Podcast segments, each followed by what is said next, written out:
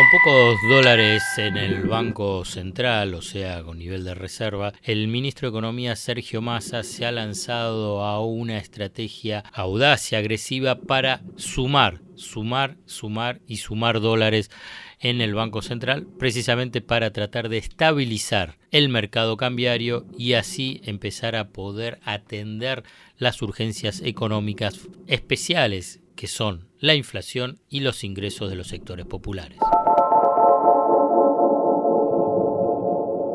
¿Cómo saber si la información económica te oculta lo importante? ¿Qué es lo relevante y qué, es lo accesorio?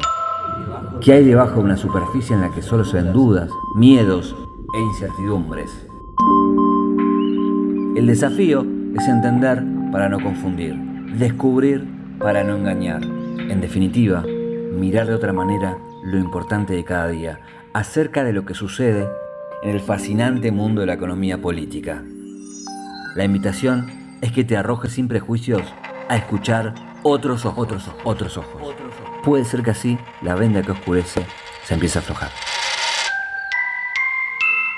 La presentación del dólar soja es otra de las grandes particularidades que tiene la economía argentina en su historia y para mostrar para el resto. Digamos, porque el dólar soja es un tipo de cambio diferencial exclusivamente para la soja y por 25 días. El dólar oficial, número redondo, está a 140 el dólar soja hasta el 30 de septiembre va a ser de 200 pesos neto para el productor. O sea que hay una devaluación acotada, diferencial y para un producto exportable determinado. La verdad que esto no es habitual, no es tradicional. Digamos, puede haber tipos de cambios diferenciales, pero que se mantienen en el tiempo. En concreto, uno también puede leer este numerito de 200 pesos netos para el productor, que con respecto a lo que estaban cobrando hasta ahora es como vender a 140 con retenciones cero. O sea, o el tipo de cambio oficial sin retenciones, que es uno de los objetivos o reclamos, demandas históricas que ha tenido el sector agropecuario. Lo cierto es que cuando hay una escasez de dólares en el Banco Central, quienes son dueños de esos dólares tienen una capacidad de presión fabulosa. Digo capacidad de presión, pero que en una charla, en un café entre amigos, diría que es una estrategia extorsiva para tratar de conseguir beneficios. Eh, es una devaluación especial y acotada, como te dije, en el tiempo, que quienes lo van a recibir, los dueños de unas 20 millones de toneladas de soja de la campaña 2021-2022 que no estaban liquidadas, que estaban retenidas precisamente en esta especulación que estaban haciendo. Para que quede claro, hay una transferencia de ingresos o si se quiere un beneficio para el productor fabuloso, para el productor que retuvo el grano, como se sabe, en silo bolsas o entregándolo al acopiador o exportador, pero con precios a fijar al momento de concretar la venta. En este caso el acopiador o el exportador actúa como eh, una suerte de, si quieren, para, para, poder ilustrarlo como un silo bolsa. Tiene la soja ahí, pero no se define el precio. Eh, el ministro de Economía, Sergio Massa, estimó que eh, la expansión monetaria por la compra de estos dólares que van a liquidar los eh, productores y el complejo sojero en su conjunto, más o menos son 600 mil millones de pesos. Estos 600 mil millones de pesos, después va a haber estrategias vinculadas con el Banco Central para tratar de esterilizar esa masa de recursos. Pero el beneficio para el productor eh, es adicional, porque los pesos que va a recibir. Si quisiera, después de hacer, de pagar gastos, gastos de semillas o gastos de fertilizantes o gastos de servicios de, vinculados con la producción, esos pesos pueden depositarlos en el Banco Nación o Banco Provincia de Buenos Aires en lo que se llama la cuenta chacarero, que es una caja de ahorro especial que se ajusta diariamente por la evolución del tipo de cambio, con una cobertura, por consiguiente, cambiaria fabulosa. Y dije caja de ahorro, o sea que el dinero los tiene disponible día a día y con un ajuste diario. No existe, no existe otra caja de ahorro de esa forma para cualquier otro mortal en Argentina. Lo que habla de esa capacidad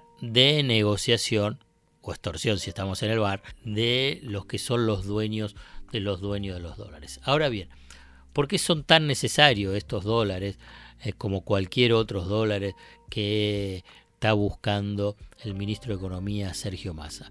Porque hay una emergencia. La emergencia es que el Banco Central tiene pocos dólares para tratar de atender los compromisos de deuda, los compromisos vinculados con las importaciones, los compromisos que todavía aún mantiene abierto el grifo para eh, el dólar ahorro o los dólares para pagar los consumos de argentinos en el exterior con tarjetas de crédito, que después esos consumidores pagan en pesos transformado al tipo de cambio más eh, los impuestos y los eh, adelantos de eh, ganancia y bienes personales.